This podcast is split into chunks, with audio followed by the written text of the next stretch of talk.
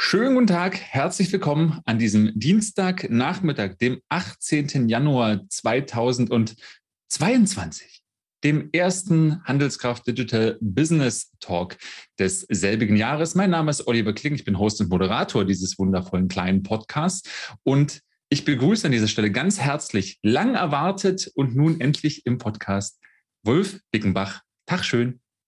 Hallöchen, freut mich. Schön, dass du da bist. Gerade eben schon angemerkt äh, in unserem kleinen Vorgespräch, ich bin ein wenig gefangen in einer Zeitschleife. Wir wollten eigentlich schon im September miteinander sprechen. Das war, wie sich das so zum Herbst gehört, gesundheitlich dann gar nicht möglich. Dann haben wir uns auf der B2B Digital Masters Convention, auf der B2B DMC 2021 doch gehört. Und jetzt ist 2022 und wir können endlich über das Thema sprechen, über das ich mit dir eh reden wollte, denn dafür habe ich dich als Experten eingeladen. Das Thema ist Trommelwirbel Corporate Venturing, die digitale Transformation der Baubranche. Bevor wir jetzt in so ein riesen Thema einfach ähm, arschbombenartig, möchte ich sagen, hineinspringen, fangen wir doch mal ein Stückchen weiter vorne an. Du bist Director New Digital Ventures bei der Zeppelin Lab GmbH, also in den Z-Labs. Ganz kurz, wer bist du und wer oder was sind die Z-Labs? Genau, zwischenzeitlich, zwischen September und jetzt hat sich tatsächlich noch was verändert. Äh, mittlerweile bin ich Geschäftsführer der, der Zeppelin Lab GmbH. Hey, herzlichen ähm, Glückwunsch. Das andere aber vorher und um ehrlich zu sein, an meiner Tätigkeit hat sich deswegen nichts verändert. Ähm, mhm. Genau, also äh, ich erstmal, äh, ja, Wolf Bickenbach, vollständiger Name. Mein persönlicher Background ist, äh, dass ich mal BWL studiert habe. Ähm, und bin dann aber ähm, eigentlich direkt äh, schon während des Studiums ähm, in die Richtung gegangen, ähm, in dem ja, Startup-Unterstützung, Startup-Service äh, an der Uni ähm, mit reinzugehen. Da war ich äh, erst äh, studentisch äh, tätig als studentischer Mitarbeiter, bin dann auch, habe dann dort meinen Berufseinstieg genommen ähm, und habe da nach und nach, das war der Uni in Potsdam, hier direkt nebenan von Berlin, wo ich jetzt sitze, habe da nach und nach ein äh, Startup Accelerator aufgebaut ähm, und äh, bin äh, dann äh, vor jetzt genau fünf Jahren, am 1.2. Äh, ist mein fünfjähriges Jubiläum, ähm, bin ich gewechselt zum äh, Zeppelin Lab, äh, was damals auch ganz frisch gegründet war. Das Zeppelin Lab ist der Corporate Incubator ähm, der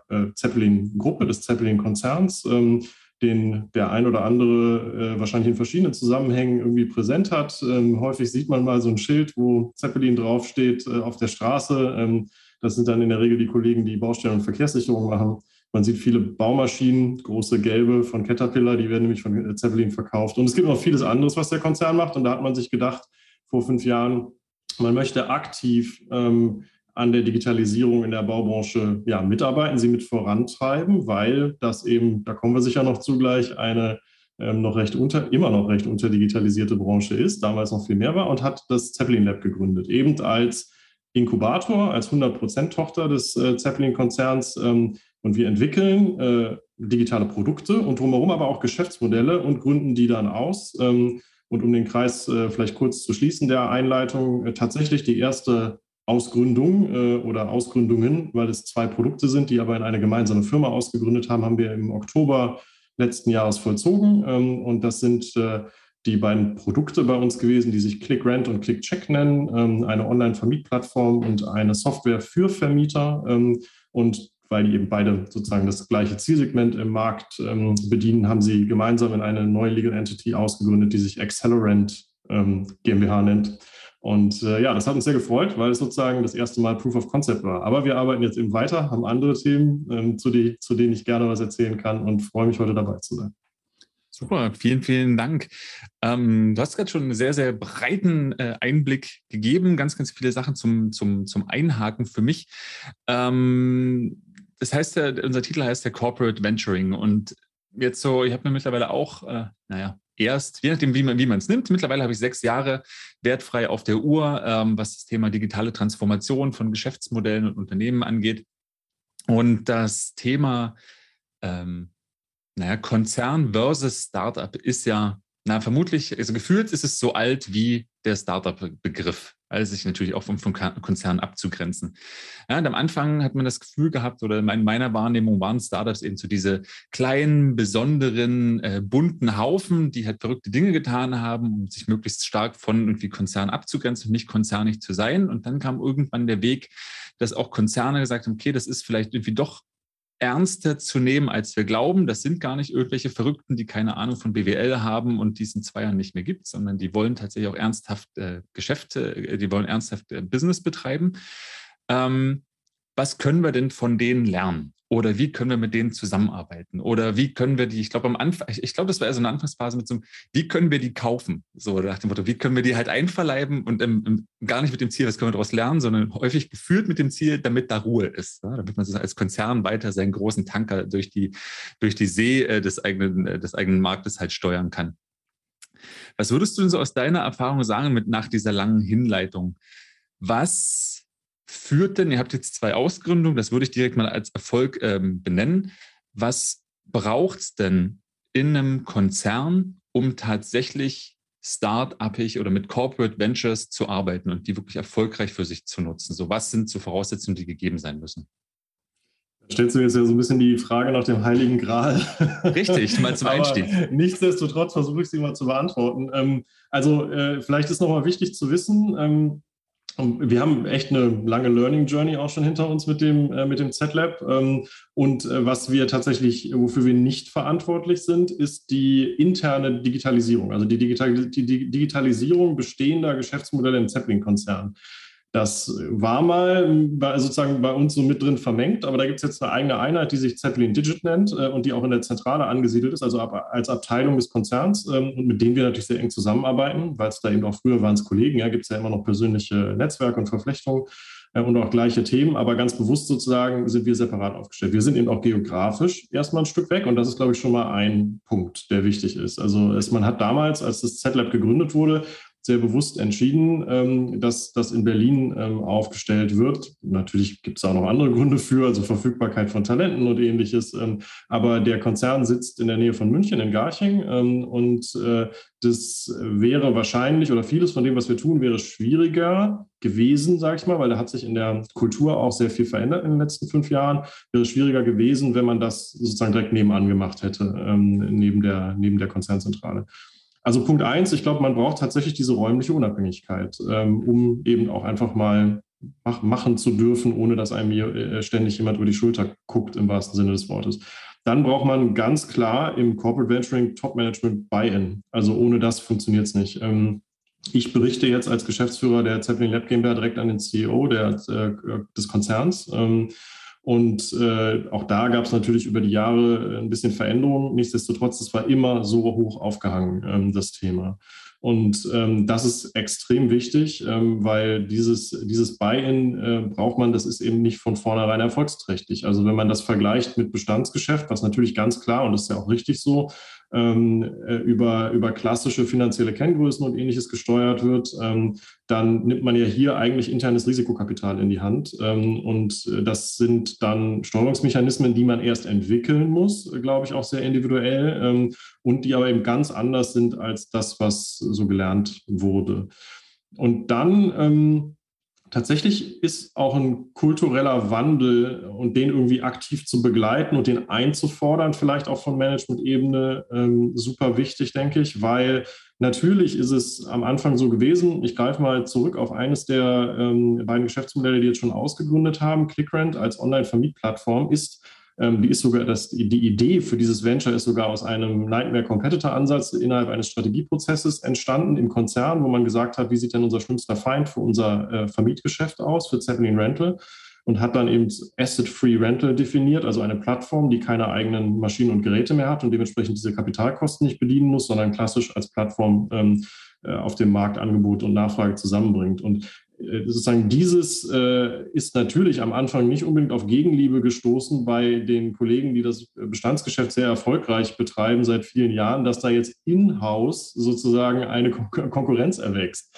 Ähm, aber das ist natürlich, äh, das ist erstens menschlich, ne, das ist ganz normal. Also da ist, glaube ich, nichts falsch dran oder, oder überraschend dran. Aber sozusagen, das kann natürlich nicht dauerhaft die Kultur bleiben, sondern irgendwann muss erkannt werden, okay, das ist in Wirklichkeit eine Markterweiterung oder eine Potenzialerweiterung, die wir damit machen. Ist es auch lustigerweise wirklich. Da haben wir mal Analysen gefahren, was sozusagen die Überschneidung von Bestandskunden und, und, und Kunden bei ClickRent angeht. Und das war extrem gering. Ähm, das adressiert halt einfach ein anderes Kundensegment. Ähm, und, und sozusagen dieser Kulturwandel muss kommen, damit dann eben auch die Unterstützung da ist ähm, aus dem ganzen Konzern. Weil was ist der Vorteil, den ich persönlich sehe im Corporate Venturing? Gibt auch Nachteile, ne? Ähm, aber was ist der Vorteil im Vergleich zu irgendeinem Startup? Das sind natürlich, das ist das Beziehungsgeflecht, das sind die Kontakte in den Marktreihen, die man äh, schon über den Konzern, über andere Geschäftseinheiten hat und auf die man aufbauen kann. Ähm, weil da rennt man im Zweifel halt äh, offene Türen ein, wo andere erstmal anklopfen müssen. Mhm. Ähm, genau. Das wären halt so drei Punkte, die mir, die mir einfallen würden, auch aus unserer Historie. Was würdest du denn vielleicht das, ähm, hast jetzt genau das gesagt, das sind so auch die Vorteile, ne? oder die Vorteile sind auch die Beziehungen in den Markt. Ähm, was ist so für dich, lass es uns wirklich mal bei, bei, bei, bei Platz 1 machen. Was ist für dich der größte Nachteil des Corporate Venturings?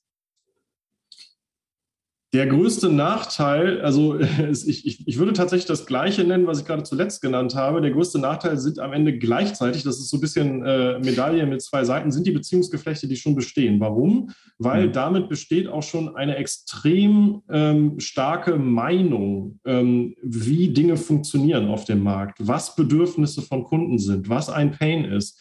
Und sich dann über diese Meinung hinwegzusetzen und zu sagen, nein, ich möchte direkt mit dem Kunden sprechen oder ich, äh, ich, ich will jemandem nicht zu nahe treten, der diese Meinung vertritt, weil das eine Person ist, die vielleicht einem erstmal wohlgesonnen ist und viele Jahre Erfahrung auf dem Markt mitbringt. Und die will man ja sozusagen nicht desavouieren, diese Erfahrung, sondern ähm, dann irgendwie darüber hinwegzugehen und zu sagen, ich muss aber direkt mit dem Kunden sprechen und den direkt fragen da kriegt man natürlich ganz häufig als Antwort, naja, ich weiß, was der Kunde will. Yes. ich mache das Geschäft seit 40 Jahren. Und das ist andersrum auch bequem. Ne? Also jemand, der etwas Neues ähm, machen möchte, ist das ja bequem, wenn einem jemand sagt, so läuft der Hase, da muss ich, mehr, muss die Mühe nicht mehr, mir nicht mehr machen, selber nachzufragen. Und in dieses Loch sind wir durchaus ein paar Mal gefallen, ganz ehrlich gesagt. Also wir haben äh, in der Geschichte des Z-Labs auch eine ganze Reihe an Produkten und Geschäftsmodellen schon wieder abgesägt, ähm, also Trial and Error mäßig. Und mhm äh, an der einen oder anderen Stelle haben wir darauf reflektiert und mussten einfach sagen, hey, wir haben uns nicht an unsere eigenen Prinzipien gehalten, sozusagen selber nochmal rauszugehen, den Pain zu erfassen, die ähm, äh, Customer Journey irgendwo ähm, zu erfassen, abzubilden, um, äh, um dann eben zu schauen, wo man wirklich ansetzen kann, wo man was anders machen kann, als es der Markt äh, bisher schon macht, ähm, sondern haben uns eben auf diese Informationen verlassen. Ähm, und das ist, glaube ich, eine große Gefahr. Mhm so, so mal zu, zurückdenkend, ähm, ich habe gerade die, die Fotos von, äh, von, von Johannes und Lennart vor Augen von der B2B-DMC, wie sie beide im Transporter sitzen und ausprobieren, ob Bex Technologies denn eigentlich überhaupt funktioniert, wie das so äh, funktioniert mit der Logistik. Ähm, und da war das Fazit ja auch so, okay, du musst du musst dorthin, wo dein Problem oder dein potenzieller Markt ist. Das klingt für mich sehr ähnlich oder ihr wart euch auch, glaube ich, auch da schon einig, nach diesem Grundprinzip selber hinzugehen. Ähm, vielleicht mal ganz, äh, ganz plump gefragt, da ähm, wenig überraschend, so ist auch der Titel, hier wir über die Transformation der Baubranche reden. Wie oft bist du denn tatsächlich im Feld oder auf der Baustelle in dem konkreten Fall? Also äh, ich mittlerweile in meiner Rolle leider weniger, als ich mir das wünschen würde. Ähm, aber und natürlich jetzt, ich glaube, das überrascht auch keinen, die letzten, äh, die letzten zwei Jahre, sage ich jetzt mal, waren bei dem Thema nicht einfach. Wobei auch da hat ja ein großer Paradigmenwechsel, den man eigentlich in der Branche gar nicht mehr erwartet hätte, äh, in nächster Zeit stattgefunden. Und die Tatsache, wie einfach es uns fällt, mittlerweile ähm, ja einfach Online-Meetings zu organisieren oder auch online unsere Produkte vorzustellen, ähm, das ist, äh, ist super auf der anderen Seite. Ne? Es mhm. ersetzt nichtsdestotrotz viele Methoden nicht. Also wir sind sehr, sehr viel in der Regel auf der Baustelle unterwegs. Ich persönlich auch, als ich angefangen habe im Z-Lab, ähm, ich glaube, ich bin, ich habe 30 äh, Baustellen-Tage wirklich gemacht. Wir haben sowas wie Job-Shadowing gemacht, sind mit verschiedenen ähm, äh, Funktionen auf der Baustelle, also ähm, vom Bauleiter, Oberbauleiter, Polier, kaufmännischer ähm, Angestellter, ähm, Vorarbeiter sind mitgelaufen, wirklich haben Aufschreibungen gemacht, was die für Tätigkeiten machen, haben daraus eine Painpoint Map entwickelt, haben Jobs to be done definiert und so. Also natürlich bedienen wir uns da den üblichen ähm, Methoden, so aus der Lean Startup Methodik, aber haben wirklich, wirklich viel Zeit auch auf unterschiedlichsten Baustellen verbracht, also auf Infrastrukturbaustellen, auf Hochbau, Tiefbau, ähm, auf äh, sowas wie ähm, ja, irgendwo stark standardisierte Baustellen wie Hotels äh, bis zu eben sehr individualisierten Baustellen wie Eigentumswohnungen und ähnlichem. Ähm, und da zehren wir heute noch von, ähm, ehrlich gesagt, weil das sind natürlich auch Prozesse, die sich jetzt nicht von heute auf morgen ändern. Das ist eine sehr stabile Branche, was ihre Abläufe angeht. Ähm, und wir haben auch extrem viel Daten analysiert. Also da sind wir immer dankbar, dass wir auch sehr, sehr viel Daten sehr einfach zur Verfügung gestellt bekommen. Aber das machen wir eigentlich bei jedem neuen, bei jeder neuen Produktidee äh, machen wir das erneut. Ähm, und äh, das letzte, was wir aufgegriffen haben, was wir eigentlich auch schon wieder geschlossen haben, muss man ehrlicherweise dazu sagen, weil es nicht so funktioniert hat, war, war eine Idee im Bereich Frischbeton. Ähm, äh, Frischbeton, wie das auf die Baustelle kommt und wie, der, wie das Verbauen von Frischbeton dokumentiert wird. Und ähm, keiner von uns äh, hatte jetzt vorher mal in einem Betonwerk gearbeitet oder so, aber das war dann halt, waren halt die ersten Anlaufpunkte, zu einem Mischwerk zu gehen, da zu schauen, wie läuft das, wie erstellen die Lieferscheine, wer kriegt den Lieferschein in die Hand gedrückt, mit einem, mit einem Fahrer zu sprechen, mit einem Pumpenfahrer zu sprechen, mit dem mhm. Polier mhm. zu sprechen, der die Lieferscheine in, entgegennimmt und all das. Ne? Also das ist schon, das, das, also so wollen wir arbeiten und da ermahnen wir uns auch immer wieder selber, dass wir das immer wieder machen müssen. Ähm, aber es ist auch einfach immer wieder total Augen öffnet. Also ich war jetzt ehrlicherweise das letzte Mal letzten Herbst äh, bei schon Bestandskunden von uns äh, mit einer Kollegin zusammen äh, für ein Produkt. Ähm, aber auch das war wieder augenöffnend, ähm, sich mit denen zu unterhalten, wie setzen sie unser Produkt eigentlich ein. Ich erinnere mich gerade dran, äh, vor vielen, vielen Jahren, als ich studiert habe, wenn man, wenn man an Daten kommen wollte oder gerade wenn man halt qualitativ mal ähm, forschen wollte, war es immer relativ schwierig, an diese Person und diese Abläufe halt zu kommen, dieses Beobachten. Ist das was, wo du sagen würdest, das ist genau auch so ein ähm, Zeppelin vorauseilender Gehorsam, so ein Asset, dass ihr genau darauf zugreifen könnt? Oder denken die dann, ja, warte mal, das Z von Z-Labs, das kenne ich irgendwoher, warum soll ich denen eigentlich meinen, meinen, meinen Pumpenfahrer hier, warum soll ich den mit, miteinander rumhängen lassen? Das, das riecht hier nach, das riecht hier nach Wettbewerb, das riecht nach Konkurrenz, das riecht nach, nee, bitte verlassen Sie meine, meine, mein, äh, mein Gewerbe. So, wie, wie, wie funktioniert das? Wie, wie, wie gut ist da das Verhältnis, da wirklich ranzukommen, genau diese nahen Informationen? Ja, also das, das äh, da, da würde ich sagen, also ähm, der Name öffnet vielleicht an der einen oder anderen Stelle ähm, Türen, aber wir, wenn wir auf Baustellen gehen, dann sind wir ja wirklich mit den Leuten unterwegs, die, äh, die, die bauen in dem Sinne, also die, die vor Ort sind und nicht äh, mit ja irgendwo auf Abteilungsleiter, Geschäftsführerebene oder sonst was, wo es ja wiederum auch Kontakte gibt, wenn es beispielsweise dann um den Vertrieb der Produkte geht. Ähm, und äh, auf dieser praktischen Ebene ist das, äh, denen ist das total Wumpe, mit welchem, äh, mit welchen Buchstaben am Anfang man da ankommt. Ähm, das ist ziemlich egal. Aber ähm, genau da würde ich sagen, ist diese Branche eine sehr schöne Branche, um das zu betreiben, was wir machen, weil das, also viele haben einen großen Schmerz einfach an vielen Stellen, weil sie müssen super viel Administration machen. Das ist immer mehr geworden in den letzten Jahren. Es ist ein super krasser Fachkräftemangel im Bau vorhanden. Ne? Und sie, sie haben eine Arbeitsverdichtung. Äh, der Bauleiter, der früher vielleicht äh, mal einmal in der Woche einen Gang über die Baustelle gemacht hat und ansonsten eher wirklich der Koordinator und ähm, die delegierende Person war, die aus einer, aus einer Büroposition rausgearbeitet hat, der ist heute, übernimmt ja immer mehr auch Aufgaben von einem Polier, weil es halt einfach keine Poliere mehr gibt. Ne? Ähm, und äh, das, das nervt die alle, ähm, dass, dass sich ihre Tätigkeit über Jahre dann so entwickelt hat, auch wenn alle, also in der Regel sind das ja extrem hochmotivierte Leute, die total gerne in ihrer Branche arbeiten. Aber dieser Nervfaktor führt dazu, dass sie, wenn sie mitbekommen, dass jemand ihre Probleme ernst nimmt, und das wollen wir natürlich ähm, auch transportieren, wir wollen mit ihnen gemeinsam Lösungen entwickeln. Wenn sie das mitbekommen, dann sind sie in der Regel total offen und sagen so, ja, ich kann dir den Ordner mit den Lieferscheinen mhm. einfach mal kopieren. Also jetzt, ob das jetzt erlaubt ist oder nicht, sagen wir dahingestellt. Aber ich kann ähm, den zufällig hier mal offen liegen lassen und dann verlasse ich für eine Viertelstunde den Raum. Mal schauen. Äh, dann komme ich einfach wieder. Okay. Und das ist halt super ähm. wertvoll ne, für uns. Also ganz klar. Aber das, das bezieht sich dann eben noch nicht darauf, ob wir Zeppelin äh, im Namen haben oder mhm. nicht. Das, äh, da muss man halt einfach nur fragen. Ne? Das, äh, kriegen, die Möglichkeit kriegen auch andere. Okay, das, das klingt extrem positiv. Ähm, wahrscheinlich ist auch das, äh, das würde ich jetzt mal auch unter der Startup Hands-on-Mentalität mit verbuchen, da wirklich mit zum Erfolg zu kommen.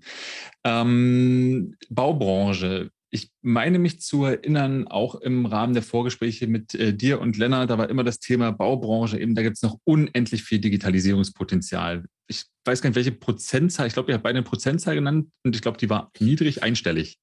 Also ich, ich weiß nicht, was Digitalisierungsgrade angeht oder so. Das kommt ja noch immer so ein bisschen auf das Modell an, mit dem das erfasst wird. Äh, da, da habe ich es jetzt, jetzt nicht im Kopf. Ich, was ich aber weiß, ist, was immer wieder bestätigt wird, ist, wenn es so Rankings gibt, welche Branchen haben sozusagen welchen, welche Reife im Sinne von Digitalisierung dann landet die Baubranche in der Regel auf dem letzten oder auf dem vorletzten Platz. Ähm, und äh, gleichzeitig, ähm, es gibt schon frappierende Zahlen in der Baubranche, also so eine Zahl, die äh, jetzt in den letzten Jahren auch mehrfach durch unterschiedliche Studien bestätigt worden ist, ist, dass die Fehlerkosten äh, beim Bauen ähm, irgendwo zwischen 14 oder 17 Prozent der Bausumme liegen, ähm, je, mhm. nach, je nach Untersuchung.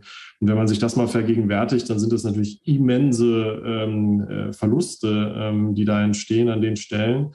Und äh, die Idee ist ja am Ende immer, Digitalisierung nicht als Selbstzweck zu betreiben, sondern darüber äh, Prozesse, die heute unter vielen Medienbrüchen leiden, beispielsweise ähm, so zu optimieren oder überhaupt erstmal steuerbar zu machen, dass solche Fehlerkosten minimiert werden beispielsweise. Ähm, und deswegen ist da eben ein sehr hohes Potenzial. Man muss der Baubranche aber tatsächlich zugutehalten, dass äh, ich, würd, ich würde mal sagen, ich bin jetzt eben, wie gesagt, fünf Jahre dabei, hatte vorher nicht viel mit Bau zu tun, habe mich dann da reingefuchst am Anfang und das machte am Anfang einen echt schnarchigen Eindruck. Ne? Also da bist du auf so eine Veranstaltung wie den Tag der deutschen Bauindustrie gegangen und Digitalisierung war überhaupt kein Thema. Und das hat sich echt drastisch gewandelt. Ne? Also da mhm. ist schon, äh, der Druck ist hoch. Ähm, das heißt aber ja gleichzeitig, ähm, da entstehen jetzt eine ganze Reihe von anderen Herausforderungen das Thema Medienkompetenz zum Beispiel. Wie suche ich denn eigentlich überhaupt eine, eine Softwarelösung aus, um ein, ein bestimmtes Problem zu bearbeiten und, und ähnliches?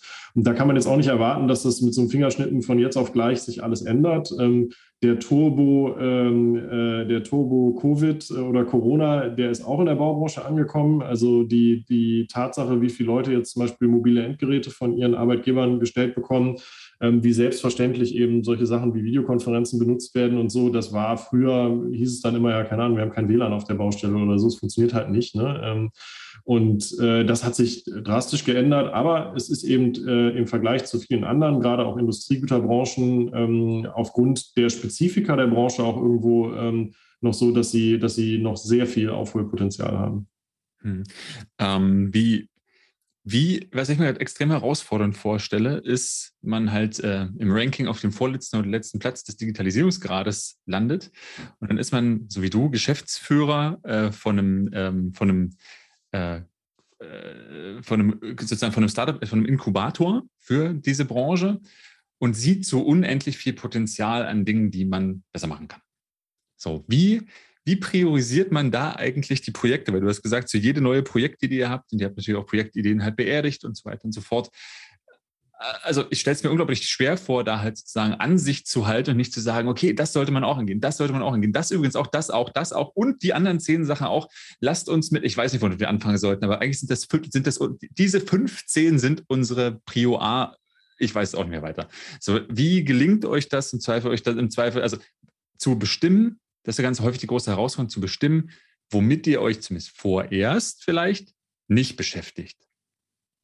Ja, gute Frage. Ähm, also jetzt vielleicht auch mal, um es so ein bisschen in, äh, in, in Relation zu setzen. Äh, wir sind aktuell im Z-Lab, jetzt natürlich haben wir einen Teil ausgegründet äh, und deswegen ist es jetzt gerade ein bisschen kleiner, aber wir sind 30 Leute so roundabout. Ähm, und eben da drin sind aktuell jetzt zwei Venture-Teams ähm, und diese Venture-Teams, je nachdem, wie, wen man so zurechnet, also wir haben auch so ein bisschen Shared Service-Gedanken intern, was so Themen wie Marketing angeht oder ähnliches, die wir dann sozusagen den Ventures zur Verfügung stellen. Aber ähm, lasst es mal so sechs oder sieben Leute wirklich ähm, ganz hardcore auf dem Venture sein, plus dann eben so eine Peripherie drumherum wie, äh, wie Backoffice, wie, wie HR, Finance, äh, Marketing und ähnliches, was den Ventures zuarbeitet. Ähm, äh, genau, und das, also das nur mal so als Orientierung. Das heißt, der erste, der erste limitierende Faktor ist natürlich ganz klar erstmal Ressourcen. Ne? Also mhm. wenn du alles gleichzeitig anfasst, dann schaffst du halt nichts. Ähm, und ich würde jetzt schon auch, äh, also da, bin, da sind wir offen, ähm, das ist auch Teil unseres Learning Journeys gewesen. Ne? Wir haben zwischenzeitlich echt zu viele Bälle gleichzeitig in der Luft gehabt. Ähm, und dann fallen einfach zwangsläufig welche runter. Dann ist es aber so, ähm, wir haben uns tatsächlich diese Frage recht früh gestellt aus einer strategischen Perspektive ähm, und sind dann für uns äh, persönlich auf den Trichter gekommen, dass wir diesen Hebel, den wir als Corporate äh, äh, Venturing Lab äh, in der Hand haben, eben diese Zugänge zum Markt, ähm, die beziehen sich ja auf ein ganz spezielles Segment. Ne? Also Zeppelin vertreibt Baumaschinen, vermietet Bauequipment und Baumaschinen. Äh, es ist kein Bauunternehmen selber, es ist kein Planungsbüro oder ähnliches. Ne? Ähm, das heißt, äh, wir haben gesagt, wir wollen Dinge machen, die ähm, sage ich mal, nicht zu weit weg vom Bestandsgeschäft sind, aber eben nicht drin. Ne? Also sollten neue Geschäftsmodelle sein, aber dann sind wir eben bei solchen Themen wie IoT gelandet, ähm, wo wir beispielsweise jetzt ein äh, das ist ein Venture Zenix, ähm, an, dem wir, an dem wir arbeiten, was ähm, in einem in Asset Management, also oder Geräte- und Maschinenmanagement äh, Suite ist, die verknüpft ist mit, mit äh, Transpondern, mit Trackern, womit man alles ausstatten kann und so. Und ähm, das lag einfach näher, weil da gibt es dann eben schon Kontakte, da können wir mal jemanden anrufen aus dem Vertrieb bei ähm, der Baumaschine bei uns oder bei Zeppelin Rental und sagen, hey, ähm, kannst du uns mal vier, fünf äh, Leiter von maschinentechnischen Abteilungen bei mittelständischen Bauunternehmen nennen, auf die wir mal zugehen können. So, und so sind wir mit so einem Thema gestartet. Ähm, und das war für uns die strategische Entscheidung. Gleichzeitig ähm, ist, wir haben schon eine längerfristige Vision, die breiter ist, ähm, weil wir sagen, wir möchten nach und nach ein Portfolio an digitalen Lösungen, also Portfolio im Sinne dann auch von Beteiligungsportfolio, weil ja eben ausgegründet und auch Fremde an den Ausgründungen beteiligt werden sollen. Das ist auch ganz klar äh, mit unserer Zielrichtung. Es geht nicht darum, dass der Zeppelin-Konzern das alles selber äh, wachstumsfinanziert, ähm, und wollen ein Portfolio auf der gesamten Wertschöpfungskette aufbauen. So, jetzt befinden wir uns mit dem, was wir aktuell machen, super stark im Bereich äh, Bauausführung ähm, und eben weniger im Bereich Planung oder sogar Projektplanung vorher noch äh, und auch nicht im Bereich Betrieb, was wir auch noch dazu zählen würden. Ähm, und dementsprechend werden, wenn wir dann wieder neue Themen aufmachen, wir uns tatsächlich auch strategisch in diese Richtung orientieren. Heißt aber, wir müssen jeweils auch wieder einen neuen Kompetenzstack sozusagen aufmachen, ne? ähm, weil äh, es eben schon ähm, wenn man, wenn man sich diese einzelnen Parts anguckt, also um mal dieses Beispiel ähm, nochmal aufzugreifen mit dem Frischbeton, man kann sich nicht vorstellen, wie tief man in dieses Thema eintauchen kann. Ähm, das ist halt hochkomplex ähm, und äh, das, da muss man auch tief rein eintauchen, ansonsten versteht man die Abläufe nicht. Ne? Äh, warum, was weiß ich, zum Beispiel bestimmte Fristen einzuhalten sind, äh, in der Frischbeton einzubauen ist, weil er eben schlecht werden kann. Aber warum kann er schlecht werden? Und so muss man erstmal verstehen, was dahinter ist, dass es da eben chemische Abläufe gibt und ähnliches, die was mit Festigkeit anschließend zu tun haben. Und, ähm, ja, und wie, irgendwo ist das am Ende, ist das am Ende immer unser Leitmotiv, dass wir sagen, ja, wir würden super gern super viel anfassen. Ähm, äh, nichtsdestotrotz, Fokus ist alles ähm, und fokussieren uns da. Was wir allerdings, wir verstehen uns auch als Open Innovation Hub ähm, in mhm. der Branche, also ganz bewusst äh, als offener Raum, haben super viele ähm, Formate in der Richtung auch schon durchgeführt, äh, wo, wo wir auch sehr offen mit den Informationen umgehen, die wir haben. Ähm, du merkst ja jetzt auch hier, ich scheue mich nicht irgendwie zu erzählen, wie es bei uns wirklich läuft. Ähm, weil wir sehen, dass äh, was die, das Problem, vor dem die Bauindustrie steht, ähm, im Sinne der Digitalisierung ist so ein klassisches Wicked Problem, ähm, wie man das, ja, das kommt ja so, du hast vorhin gesagt, äh, Forschung und Uni, ne? da, ja, da genau. habe ich das zum ersten Mal gehört. Das ist, das ist ein Problem, was so komplex ist, dass es nicht durch einen äh, Teilnehmer am Markt alleine lösbar ist, ne? sondern das geht nur über ein Netzwerk, äh, wo viele an diesem Thema Digitalisierung mitarbeiten. Und ähm, das ist genau unsere Überzeugung. Und deswegen versuchen wir uns auch ähm, in solchen Formaten wie hier oder dem äh, der DMC einzubringen und ähnlichem äh, und, und auch wir dafür immer wieder einen Raum zu schaffen, ähm, in dem man diskutieren kann. Ähm, und äh, das Coole, was wir sehen jetzt seit ein paar Jahren ist, das Feld geht halt wirklich auf. Ne? Also da, da da explodiert ja eigentlich so ein bisschen die Zahl an Construction Tech oder vielleicht, wenn man Prop Tech noch so ein bisschen am Rande mit dazu zählt, äh, Startups. Und das ist extrem cool zu sehen, weil das pusht natürlich jetzt auch super stark in der Branche nach vorne und bringt allen was. Sehe ich, äh, es klingt für mich extrem vernünftig und nachvollziehbar. Ähm, ich versuche das auch gerade alles zusammenkriegen, abgesehen davon, dass wirklich dieses Wort Frischbeton in meinem Kopf klingelt. Ich, du kannst es gar nicht, ich, ich sehe gerade, ich, ich Ich stehe gerade quasi in so einer Art Supermarkt mit verschiedensten Betonauswahlen und natürlich auch dem äh, der frische Theke für den Frischbeton. Vollkommen du musst dir das, du musst das mehr wie so eine, du musst, also wenn es wirklich so wäre, wäre es cool, aber du musst dir das natürlich mehr wie so eine Gorilla-App oder wie äh, Flink oder wie das heißt äh, vorstellen, weil der, du, du programmierst den, du programmierst deine Bestellung praktisch und dann wird die, dann wird die extra für dich zugemischt und äh, wird dann äh, dir just in time zugeliefert. hey, vielleicht ist das, ist das auf auf, äh, auf Baustellen äh, in, in, in Orten oder Regionen, in denen solche äh, Food-Liefer-Services tatsächlich schon etabliert sind, vielleicht dann auch vom Nutzerverhältnis nochmal ein ganz anderer Zugang mit so, ja klar, natürlich bestelle ich meinen äh, mein, mein Frischbeton wie beim Gorillas Logo. Was, wie soll es denn anders gehen? Ich sage jetzt mal was ganz Böses. Die Realität sieht leider anders aus. Wenn es gut läuft, wird es per E-Mail bestellt äh, und wenn es schlecht läuft, per Fax. Aber noch, noch ist ja auch 2022, ach hey, verdammt, Fax. Oh, das du hast, das, du hast das, das böse Wort gesagt. Ja, das gibt es auch noch, das böse Wort, ja.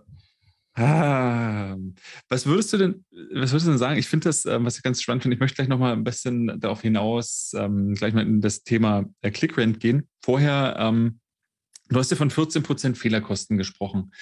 Ähm, ich glaube, wirklich eine ganz, ganz wichtige Erkenntnis, die du hier so offen ähm, äh, raus, rausgehauen hast, ist die des Netzwerkes, weil wir hatten uns irgendwann auch mal darüber unterhalten, dass vermutlich solche komplexen Baustellenprozesse ähm, wie äh, Kostenexplosionen beim Bau des BER auch halt eben nicht durch einen Stakeholder zu lösen sind, sondern die ganzen Themen, in welche Schalung kommt wohin, was gilt wann, welche Lüftung müssen wo lang, wer wusste eigentlich davon.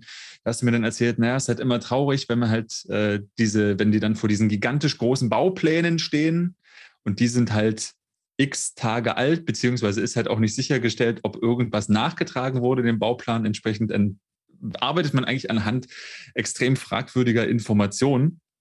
Ähm, das ist natürlich ein Komplexitätsgrad, den man wahrscheinlich selber nicht lösen ähm, wird.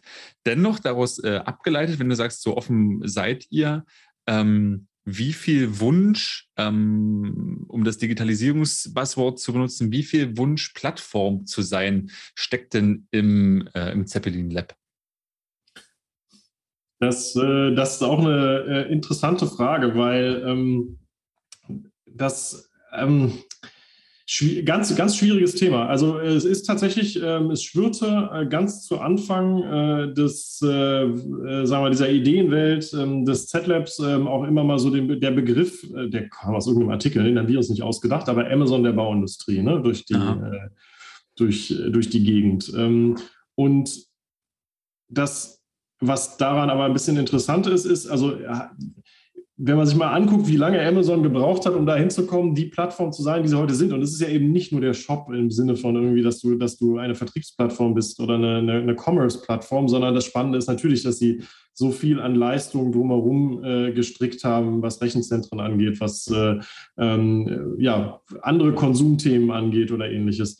Ähm, aber eben auch gerade im B2B-Sektor das, das hat eine sehr lange Zeit gedauert und das ist, äh, das ist so ein One in a, One in a Billion wahrscheinlich so. Ähm, und dann muss man sich ja schon fragen, ist das ein sinnvolles Ziel, dem man, dem man folgen kann? Und lässt sich das im B2B-Sektor überhaupt abbilden? Ne? Weil ähm, man muss ja auch ehrlicherweise sagen, ich finde das immer einen guten Vergleich tatsächlich deswegen, ähm, wenn man sich Amazon anguckt in der, im, in, in unserer Konsumwelt als, als Privatkonsument ähm, ist es relativ einmalig. Klar, du kannst in anderen Shops einkaufen, was weiß ich, otto.de oder sonst was, ähm, äh, aber es gibt super viele Leute, für die ist das der, ist der One-Stop-Shop. So. Mhm. Ähm, wenn man sich die B2B-Services auch von Amazon anguckt, dann ist zum Beispiel der AWS Cloud Service natürlich nicht der One-Stop-Shop für den B2B-Bereich, sondern da gibt es eine viel größere ähm, Variabilität, ähm, sogar weg von den großen Namen, auch in, in, in durchaus erfolgreiche Mittelständler rein. Ne? Ähm, so, und das hat einfach was damit zu tun, dass ja, dass ja Einkauf und, äh, und Sourcing allgemein, äh, muss ich glaube ich nicht erzählen, aber im B2B-Sektor äh, einfach auch anders funktionieren und anderen Regeln gehorchen. Ähm, und vor dem Hintergrund äh, bin ich davon überzeugt, dass das eben ein falsches, äh, ja, ein falsches Ziel ist. Äh, wenn man dem folgt, kann man sich, kann, da kann man ohne Ende Geld verbrennen und kommt da nie hin. Ähm, ich glaube halt tatsächlich eher an so eine Netzwerkökonomie ähm, mhm. in dem Bereich. Aber, und da will ich ich jetzt vielleicht den, den Bogen so ein bisschen positiv schließen. Ähm, es gibt ja ein ganz großes Thema, äh, haben wir im Vorgespräch, glaube ich, auch schon ein paar Mal gestreift in der Bauindustrie, und das ist das Thema Building Information Modeling, also BIM. Ähm, Und das wird gerne missverstanden als, ja, das ist ein Datenthema im Sinne von, es geht um eine Datenbank oder es geht um digitale Planläufe, weil du das gerade auch angesprochen hast. Das Thema Planlauf ist ein super schwieriges. Papierende Pläne sind schnell veraltet und müssen physisch transportiert werden. Und äh, da sozusagen so eine Single Source of Truth äh, zu haben, an der sich alle orientieren, ist natürlich eine Vision, die hoffentlich irgendwann mal zustande kommt, weil das würde Fehlerkosten stark reduzieren. Aber was BIM eigentlich ist, ist ein Paradigma, es ist ein Denkmodell, ähm, weil das äh, eigentlich davon sozusagen setzt voraus, dass ich für alles, was ich physisch realisiere, einen digitalen Zwilling mhm. habe. Und zwar bevor ich anfange, äh, es zu realisieren, also bevor ich anfange zu bauen. Und dann aber sozusagen mit dem, was in der Realität passiert, den immer weiter optimiere, weil die Realität eben nun mal nicht eins zu eins Abbildung der Theorie ist, ähm, und man dann, ähm, ja, vielleicht hat sich, äh, keine Ahnung, an der Bodenbeschaffenheit irgendwas verändert. Ne? Hier Tesla-Fabrik in, ähm, in Grünheide, da musst du dann halt mal ein paar Pfähle mehr in den Boden rammen oder so oder kannst sogar welche wegsparen. und das muss dann natürlich auch wieder abgebildet werden. Und das ist am Ende ein organisches System. Ne? Da geht es einfach darum, dass sozusagen es, äh, es äh, ein, Datenfluss immer auf Basis einer, einem gemeinsamen Verständnis gibt. Und dieses gemeinsame Verständnis, das ist für mich eigentlich das, was BIM in wirklich auf der basalen Ebene ist. Und das ist eine Plattform am Ende. Das ist ein Plattformverständnis, weil da sollen ja alle wirklich an das gleiche Paradigma anschließen, an das gleiche Modell anschließen. Und jetzt gibt es wieder am Markt natürlich auch ein paar Firmen, große Softwarefirmen, ähm, auch äh, dankenswerterweise äh, deutsche Softwarefirmen, die im Bereich äh, Bausoftware ähm, auch, auch durchaus international erfolgreich sind, was in anderen Bereichen ja nicht so gegeben ist ähm, RIB oder so äh, beispielsweise, die tatsächlich natürlich dann sagen, hey, wir bieten eine Plattform an. Und auf der Plattform kannst du alles Mögliche machen. Mhm. Das ist, wenn man sich jetzt mal die Bauwelt insgesamt anguckt, am Ende trotzdem noch ein Schlüsselloch, durch das man guckt, wenn man ja, so eine Plattform benutzt. Ne? Ähm, und deswegen, deswegen finde ich eben diesen Begriff irgendwo oder dieses Streben nach Plattformökonomie in dem Kontext, meine ganz persönliche Meinung ähm, ist, äh, wird, wird sich so nicht realisieren lassen. Ähm, genau. Ja, vermutlich ist es auch, also umso mehr du äh, darüber, darüber berichtest, desto ist es wahrscheinlich gerade im, im, in der Baubranche oder vielleicht sogar generell im B2B eine ähm, sehr falsch aufgehangene Möhre, der man da halt äh, nacheifert, was man auch, also was ich auch immer wieder in Gesprächen erlebt habe, wenn, wenn das äh, Plattformthema im B2B schnell kam, dann eben war eigentlich ganz schnell genau der, der, der, der, der Klang, den du auch gebracht hast, dann quasi in der Form von das Amazon für zu denken und im Zweifel halt sehr schnell ähm, in, in den klassischen Vertriebsthemen halt mit äh, Cross- und Upselling zu denken. Also nach dem Motto, okay, wir verkürzen hier und da ein bisschen Zeit, wir erhöhen da ein bisschen Kundenzufriedenheit durch die richtigen Vorschläge, durch die Bewertung halt wegen des Maschinenparks oder wissen, in, wissen, in welche Phase der, der Bau aktuell hat. Entsprechend gibt es vielleicht für Rolle XY schon ein Terminbuch. Äh, Tool, um bestimmte Drittgewerke anzufordern, bereitzustellen, vorzuinformieren. Also das ist dann immer so ganz schnell runterdekliniert in so eine hübsche Welt mit so einem, naja, okay, die sind quasi auf dem Bau und haben ihr Bau-Facebook an, was irgendwie ganz nett verknüpft ist. Und vielleicht schalten wir dann dort Werbung, dann wären wir genauso reich wie Facebook. So, das ist dann, dann und dann, ja genau, dann schaut man sich vermutlich, schaut man irgendwie, wie es ähm, wie, äh, die ha äh, wie der Hase auf die sprichwörtliche Schlange und schaut sich dann diese Möhre der Plattform an und kommt dann vermutlich gar nicht mehr dazu, sich mit konkreten Herausforderungen und Verbesserungen zu befassen, wie ihr das dann aber beispielsweise im Z-Lab gemacht habt mit ClickRent. Das jetzt mal als steile These und als ähm, ich habe jetzt sozusagen die Steine vor mir hergeworfen und automatisch eine Brücke gebaut, nämlich zum äh, ClickRent-Thema, ähm, um es mal einen konkreten Fall zu machen. Ähm, wir sparen uns mal, wenn, solange wir es vielleicht nicht brauchen, ansonsten kommst du bestimmt selber drauf, äh, ein bisschen, wie es zu ClickRent kam. Aber du hast ja vorhin gesagt, äh, gerade ClickRent ist ein Thema, da habt ihr dann am Ende festgestellt oder bisher festgestellt, da handelt es sich gar nicht um eine Marktkannibalisierung, sondern um eine Markterweiterung.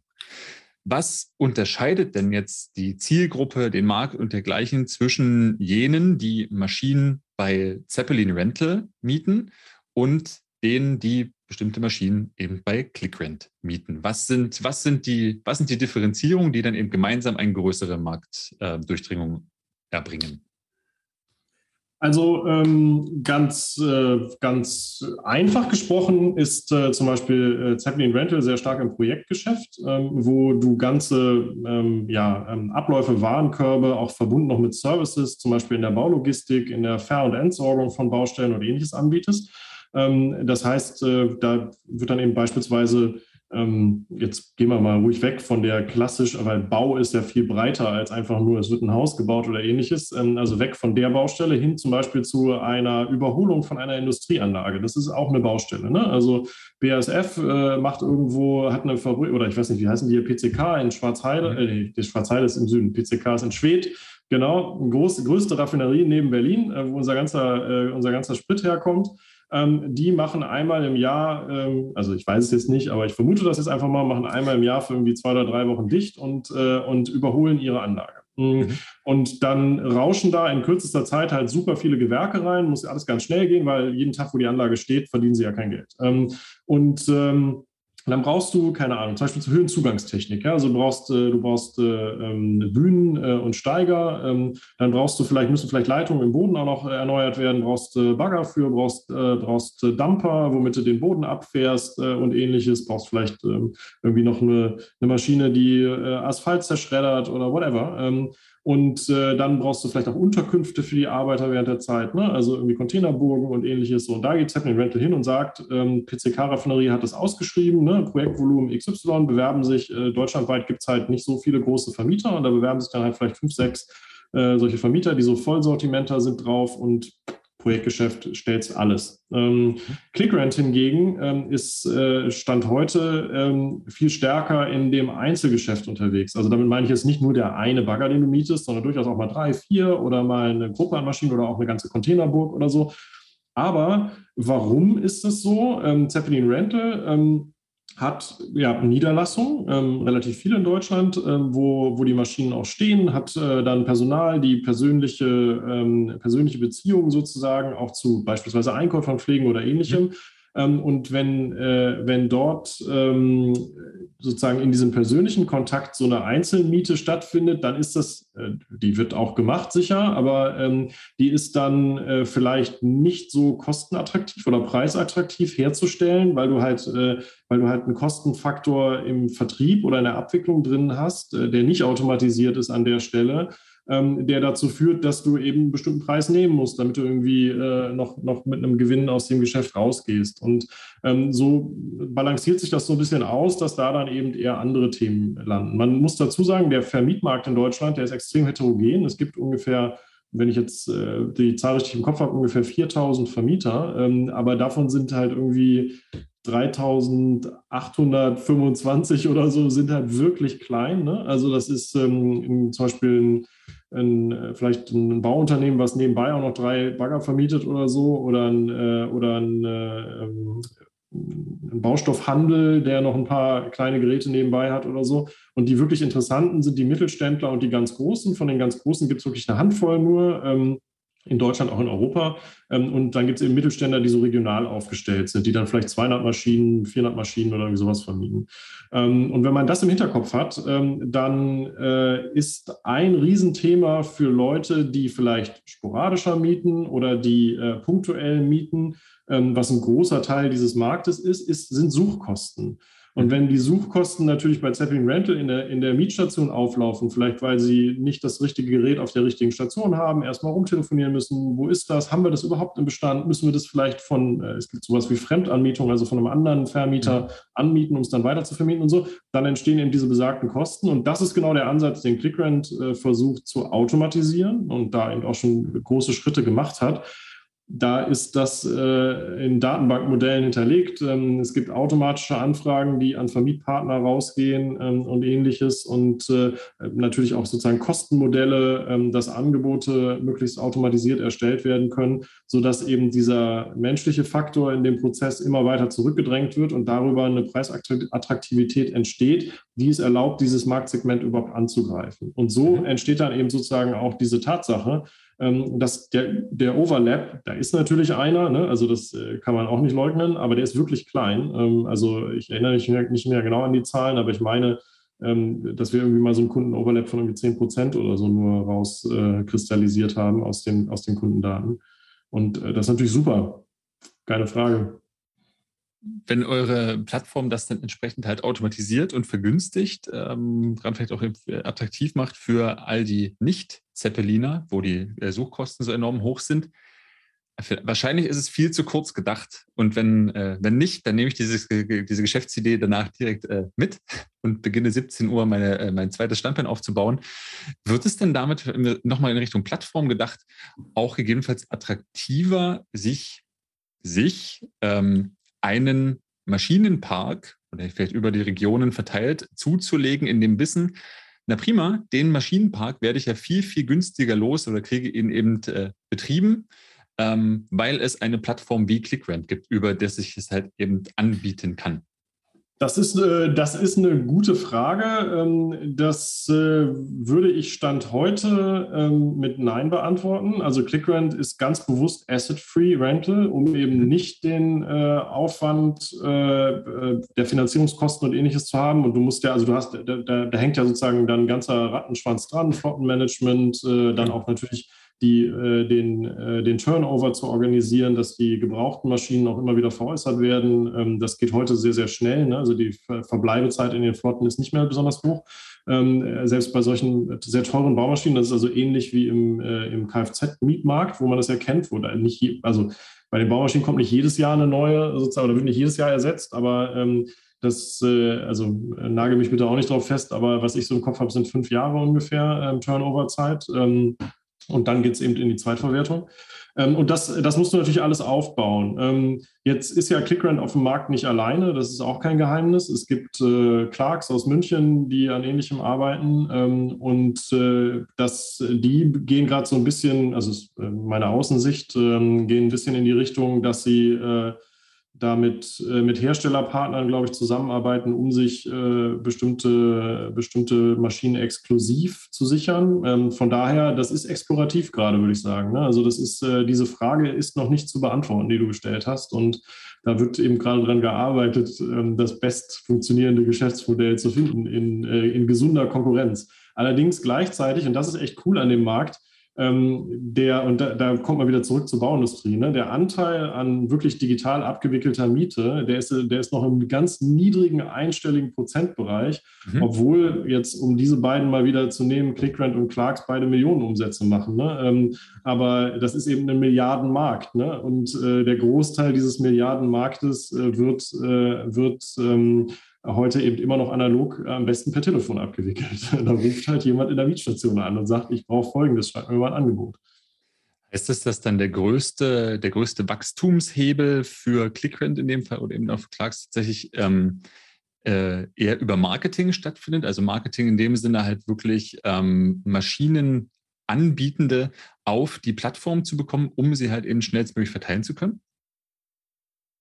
Also das ist ein two-sided Problem natürlich, ne, für all diese äh, Anbieter am Markt, für all diese, all diese Plattformen. Und äh, das, also ClickRent hat auch äh, schon äh, zwei Pivots äh, hinter sich. Ähm, man kann sagen, Gott sei Dank, dass wir die durchgehalten haben, sonst hätten wir jetzt kein erfolgreiches Geschäftsmodell, hätten sie schon weggeschmissen.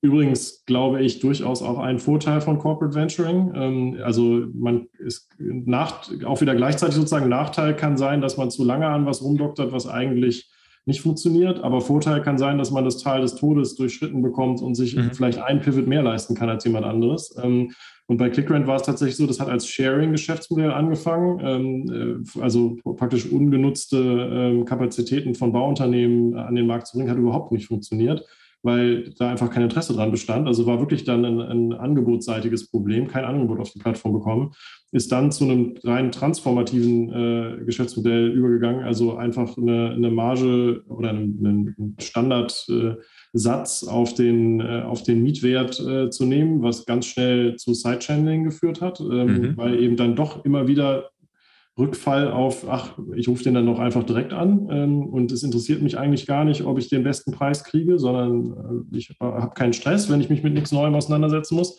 Zu heute ist ClickRent und das sind alle anderen am Markt agieren genauso mittlerweile. Ähm, damit hat sich sozusagen hier die Frage schon erübrigt und sich das beste Modell wohl durchgesetzt. Äh, ClickRent tritt als Vermieter auf am Markt. Also ClickRent mietet an und vermietet dann weiter. Ähm, und ähm, genau, also sozusagen aus, äh, aus, aus, die, aus der Warte heraus, ähm, wie ich gesagt habe, das ist alles noch in, in Kinderschuhen und ähm, wird sich zeigen, sozusagen, wie, wie sich das Ganze entwickelt. Aber wir ähm, haben einen guten Weg gefunden und sind frohen Mutes. Das klingt sehr unterstützenswert und äh, ist vor allem ein schöner äh, Übergang in die letzten Minuten dieses äh, ersten Talks des ersten des, des neuen Jahres oder des Jahres 2022. Nämlich, du hast ja ganz viel gesprochen von Offenheit, vom Austausch, vom Netzwerkeffekt, von den Effekten, die man dies hat, wenn man eben mit dem Z auf der Brust irgendwo auftaucht oder nicht, Pro und Cons und dergleichen. Ähm, Du bist vor allen Dingen, ähm, das merkt man immer wieder, also ich sehe dich ja, alle die, die vielleicht dann hinterher den Podcast hören, sehen dich gerade nicht. Immer wieder, wenn du von den beiden äh, Ausgründungen im Oktober sprichst, äh, dann strahlst du sehr, sehr stolz, das wohl zu Recht. Deswegen aus der Perspektive, dass es unendlich viel zu digitalisieren gibt, noch unendlich viele Potenziale und Chancen in der Baubranche. Was ist denn gerade dein Lieblingsprojekt in den Z-Labs von dem du dir eine zukünftige Ausgründung und dementsprechend Verbesserungen auf der Baustelle wünscht? Das ist natürlich eine mega gemeine Frage, wenn meine Kollegen zuhören. Wir, haben jetzt gerade zwei Projekte und egal welches ich nenne, ne, das, äh, nein, also sie sind mir tatsächlich gleich lieb, das muss man ganz mhm. ehrlich sagen. Aber ähm, das, äh, was äh, ich äh, jetzt nennen würde, weil ich noch gar nicht auch äh, von erzählt habe, ist AKI. Ähm, das ist ein elektronisches Schließsystem für, für die Baustelle, also auch für temporäre Schließungen, Bauschließungen oder Containeranlagen oder ähnliches. Und das ist nämlich genau so, so ein Ding, wo ich eigentlich gerne sehen würde, äh, und wir, wir haben schon äh, ganz gute Traktion drauf, ähm, aber das, das wirklich zu beweisen, da haben wir das Rad nicht neu erfunden, ähm, mhm. sondern es gibt natürlich elektronische Schließsysteme. Wir haben die Software drumherum natürlich sehr spezifisch auf die Bedürfnisse am, am Bau entwickelt ähm, und sehen genau aus dem Grund auch gute Erfolge. Und im Umkehrschluss ist es aber ein Beispiel dafür, wie ähm, wie unmittelbar man eigentlich Digitalisierung machen kann. Da ist ein Problem. physisches Schlüsselhandling ist ein totales Chaos. Also wenn ich so eine, wir haben da, wir haben da Bilder gesehen und auch, ist auch völlig unsicher, weil Schlüssel einfach irgendwo versteckt werden, weil man sie eben nicht managen will und so weiter. Ähm, aber eben so Containerburg mit 600 Containern hast du halt 600 mal x Schlüssel, je nachdem, wie viel du ausgetauscht hast. Es ist, ist absolut chaotisch. Ähm, und das das, das ist wirklich dann in Anführungsstrichen in dem Sinne von der Nutzung her revolutionär, weil du es ja, ja komplett beseitigst. Ne? Von jetzt auf gleich kannst du mit einer App deine Tür aufmachen ähm, oder eben mit einer, mit einer Schließkarte, wenn es dann, wenn jemand kein Telefon dabei hat. Ähm, und kannst das alles nachvollziehen und kannst äh, Rechte von der Couch aus vergeben und sonst was. Und das ist halt cool, weil es einfach jedem zeigt, wie unmittelbar und wie einfach, also nicht im Sinne von einfach in der Umsetzung, in der technischen Umsetzung, aber wie einfach vom Handling her das mhm. sein kann. Es geht nicht immer nur um super komplizierte Software, wo ich erstmal eine Schulung machen muss und irgendwie, keine Ahnung, ne, irgendwie alles total kompliziert und nee, ich mache doch lieber weiter mit der Excel-Tabelle, weil da weiß ich, was ich habe. Nee, sondern Digitalisierung kann wirklich auch so ganz hands-on sein. Und deswegen würde ich mich total freuen, äh, arbeiten wir auch gerade wirklich äh, äh, rastlos dran, ähm, dass, wenn das Thema wirklich zum Fliegen kommt ähm, und wir das ausgegründet bekommen. Ähm, möchte ich gleich noch mehr äh, dazu erfahren. Ich erinnere mich wirklich nur dran, äh, da kommt nämlich auch gleich meine Frage her, dass oh Gott, vor sieben, acht Jahren äh, auch bei einer Betriebs- oder Werksgeländebesichtigung das Thema zur Sprache kam, dass halt dieses ganze Thema Schlüsselmanagement unglaublich viel Geld verschlingt. Äh, ne? Also gefühlt bei irgendeinem Werk, wo halt 40.000 Leute arbeiten, da geht halt safe jeden Tag ein Schlüssel verloren. Da kannst du halt Gift draufnehmen. Und dann wurde so mal hochgerechnet, was das bedeutet im Schlüsselmanagement und wie lange das gedauert hat und wie viel Geld da irgendwo liegen geblieben ist. Und ich dachte die ganze Zeit, okay, Okay, dann habe ich kurz an meine private, äh, private Haftpflichtversicherung gedacht, gedacht und die Deckungssumme bei Schlüsselverlusten dachte, ich wäre trotzdem arm. Wie dem auch sei. Ähm, wenn du von Arki sprichst, ähm, entweder oder vielleicht, oder vielleicht ist auch beides. Was würdest du denn sagen, ist es mehr? Ist es tatsächlich ein Key Management, also wie ich physische Schlüssel eben Teile manage und dergleichen und so fort? Oder ist das der Wandel oder braucht es den vielleicht sogar mit zu, Leute, das funktioniert aber nicht ohne smarte Schlösser, also die eben auch remote programmiert sind? Also, ja, also kann, ich, kann, ich dir, kann ich dir ganz kurz beantworten, weil wir, wir ersetzen die vorhandenen Schlösser. Ne? Also wir okay. bauen elektron elektronische Schlösser ein, vermieten die oder verkaufen die, das kann der Kunde sich aussuchen äh, und dann äh, gibt es die Software dazu und, und du ersetzt praktisch komplett den physischen Schlüssel. Und das Schloss. ja. Okay, wie, ähm, wie handhabt ihr das bei, bei, bei, bei, bei solchen Assets? Ist das dann auch was, wo ihr sagt, ihr würdet, äh, ihr geht selber in die Produktion oder Konstruktion, in das Design von Schließsystemen oder gibt es da irgendwelche Standards und Normen? Das ist, das ist zum Beispiel auch wieder so ein gutes Beispiel für so eine klassische äh, strategische Entscheidung, äh, die man treffen muss. Äh, wir haben uns tatsächlich entschieden, das nicht zu machen zu Anfang, weil damit hätten wir einen ganz neuen äh, Tech-Stack aufbauen müssen. Du brauchst dann jemand, der sich mit Embedded-Programmierung auskennt, weil äh, das Schloss kommuniziert per Bluetooth äh, mit dem Handy. Ähm, das muss natürlich alles gut verschlüsselt sein und so weiter. Ähm, in dem Fall haben wir uns jetzt dafür einen Partner ins Boot geholt, mit dem wir das machen, einen Technologiepartner. Ähm, allerdings sind alle unsere Lösungen, also auch Arki, immer Technologie Technologie offen gestaltet, ähm, mhm. weil wir uns sozusagen nicht auf einen Partner festlegen wollen. Ähm, und äh, deswegen ist das eben eine Jetzt-Entscheidung, die für jetzt gefallen ist, aber die nicht für alle Zukunft gelten muss, ähm, weil selbstverständlich sehen wir auch Vorteile da drin, den ganzen Technologie-Stack sozusagen äh, in einer Hand zu haben irgendwann mal. Ähm, aber genau, jetzt gerade konzentrieren wir uns auf die Software und beziehen die Hardware ähm, anderweitig. Strategisch kommunikativ. Ähm, die Partner, mit denen ihr zusammenarbeitet, wissen die von ihrer Rolle als Partner und auch ja, in der, der, der, der, Vision, weil es ja ganz häufig mit zum Okay, aber dann eben Preferred, ähm, Bindung auf ewig und so weiter, was man nicht irgendwie alles verlangen kann. Okay, also die wissen, dass ihr euch irgendwann auch zumindest also, äh, im Anbieter offen äh, arbeiten wollt. Ja, absolut. Ähm, also das, äh, das äh, ist auch so, dass ähm, es, also gerade bei den Zugangssystemen gibt es natürlich nicht nur das Schloss, ne? Ähm, also was, was klassisch in der Tür eingebaut ist oder das Vorhängeschloss, sondern gerade bei Baustellen gibt es noch sowas äh, wie Drehkreuze ähm, äh, für den eigentlichen Zugang zur Baustelle, also mhm. am Zaun sozusagen. Ähm, das wird, äh, sieht man auf immer mehr Baustellen. D das können wir aktuell noch nicht anbieten. Ähm, das äh, haben wir noch nicht implementiert, aber das ist so ein nächster Schritt, dahin zu gehen. Ähm, also aktuell zum Beispiel wird AKI eingesetzt, wenn du dir Wohnungsbau anguckst, dann ist es so in der Ausbauphase, ne, irgendwann werden die Armaturen eingebaut und dann werden überall Schlösser eingesetzt, weil die ja unheimlich gern geklaut werden, weil die halt teuer sind. Ähm, oder weil schon Abnahmen erfolgt sind. Ne? Der Fußboden ist schon abgenommen worden und dann, dann ist irgendjemand drin in der Wohnung und lässt einen Hammer fallen und dann ist auf einmal eine Kitsche im, äh, im Parkettfußboden und wer war's? Wer bezahlt so, ne? mhm. ne?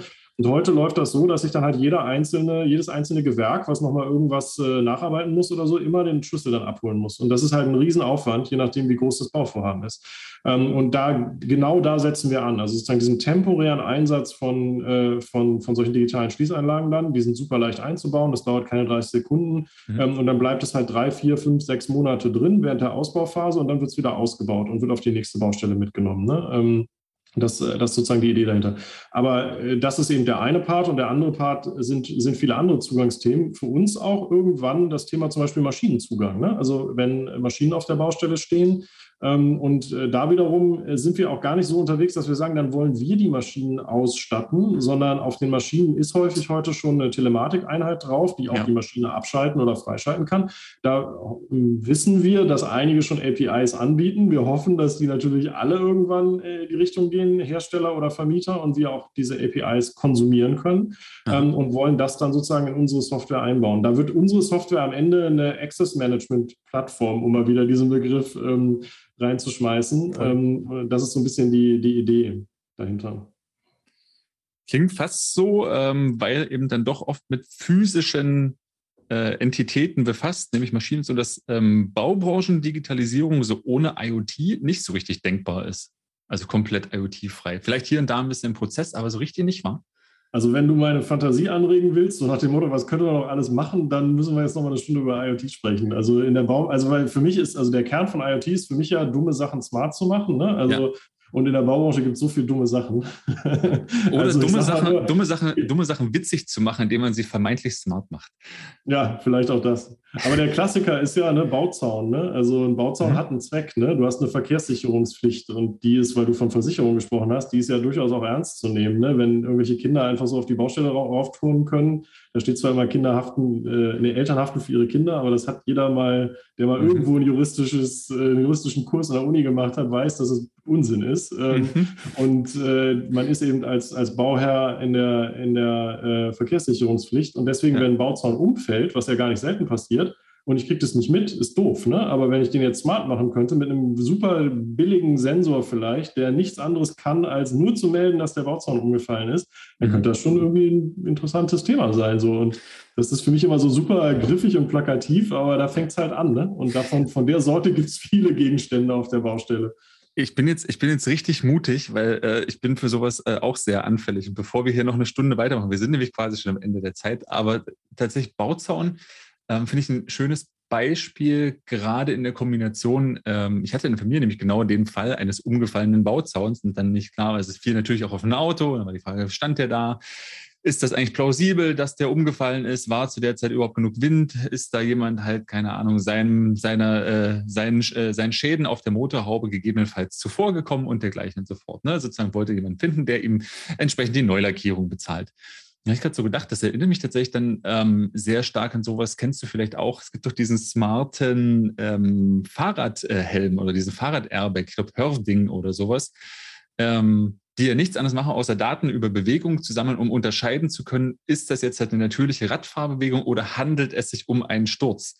Und vermutlich über genügend Daten sammeln an Bauzäunen mit diesem Sensor könnte man ja auch rausfinden, ob es halt ein windinduzierter, natürlicher natürliches Umfallen des äh, oder ob, äh, ob stattgefunden hat oder ob halt mutwillig durch halt Rütteln, Gewalt und dergleichen halt ein Umfallen herbeigeführt wurde. Hm. Ja, so Mustererkennung, super spannendes Thema. Also ja. vielleicht nur als kleine, als kleinen Gedanken noch, den man dann mitnehmen kann, wo man weiter darüber nachdenken kann nach unserem Gespräch. Äh, es gibt im angloamerikanischen Raum äh, schon Startups, die sich da mit einem sehr ernsten Thema, nämlich mit Arbeitssicherheit beschaffen, äh, befassen und die zum Beispiel äh, Westen entwickelt haben, äh, die man ja eh tragen muss auf der Baustelle oder Helme mit Sensorik, die äh, Alarm schlägt, wenn man zu nah an absturzgefährdete Bereiche äh, kommt oder mhm. ähnliches. Ne? Und das ist am Ende genauso eine Mustererkennung äh, und äh, super spannend. Also da wird, also da wird ganz Geofencing. Das wird noch spannend werden. Quasi Geofencing in der Weste. Ja. Flucht, okay. Ist in, ist in, Deutschland etwas schwierig, was Datenschutz angeht, wenn man jemand äh, auf Schritt und Tritt trackt Richtig. auf der Baustelle. Die sollen, aber die sollen lieber runterfallen und äh, es sich im, äh, in unserem Medizinsystem bequem im, im Bett machen und ein paar Wochen ähm, von ihrer Krankenkasse äh, leben, ist doch auch schön. Ähm, nein, das war vielleicht etwas zynisch. Das war ein viel zu zynisches Ende für einen super spannenden Einblick. Wolf, vielen, vielen Dank. Ich nehme tatsächlich als ganz plumpes Fazit mit, ähm, wenn äh, man der letzte oder der vorletzte Platz im Digitalisierungsindex ist, dann gibt es tatsächlich unendlich viele Ansätze, um Dinge besser zu machen, auch mit neuen Geschäftsmodellen. Ähm, und zwar sehr, sehr konkret und sehr, sehr hands-on, auch ohne Plattform zu werden. Beispielsweise durch ähm, smartes Schlüsselmanagement, äh, Maschinenverleih oder gegebenenfalls irgendwann in Zukunft auch smarte Bauzäune. Vielen, vielen, vielen, vielen Dank für die Insights und ähm, ich lehne mich weit aus dem Fenster, denn noch habe ich keine Weste, die mich davon abhält. Ich lehne mich weit aus dem Fenster, dass das nicht das letzte Mal war, dass wir gemeinsam über die Digitalisierung der Baubranche gesprochen haben. Vielen, vielen Dank für deine Zeit. Ich danke für die Einladung und äh, auch für, kurz, für, das kurzweilige Gespräch und bin natürlich sehr gerne äh, nochmal wieder dabei. Und für alle, die jetzt gerade feststellen, dass sie gar nicht live dabei sind, sondern unseren Podcast auf Spotify oder iTunes hören, ganz, ganz wichtig, ähm, folgt unseren Kanälen, drückt die Glocke, dann werdet ihr immer informiert, wenn es eine neue Folge gibt und hinterlasst gern auch eine Fünf-Sterne-Bewertung oder einen Kommentar. All darüber freuen wir uns. Und an dieser Stelle bleibt mir nur darauf hinzuweisen, dass auch die Baubranche, aber auch viele andere das Potenzial haben, digitale Champions zu werden. Und wie das konkret gehen kann mit verschiedensten Themen, das zeigen wir am 16. und 17. März auf der Handelskraft-Konferenz. Tickets dafür für gratis, weil online gibt es unter konferenz.handelskraft.de und dort findet ihr auch das entsprechende Trendbuch, das Buch zur Konferenz. In diesem Sinne, gehabt euch wohl bis zum nächsten Handelskraft Digital Business Talk. Macht's gut und auf Wiedersehen bis spätestens im März. Ciao, ciao.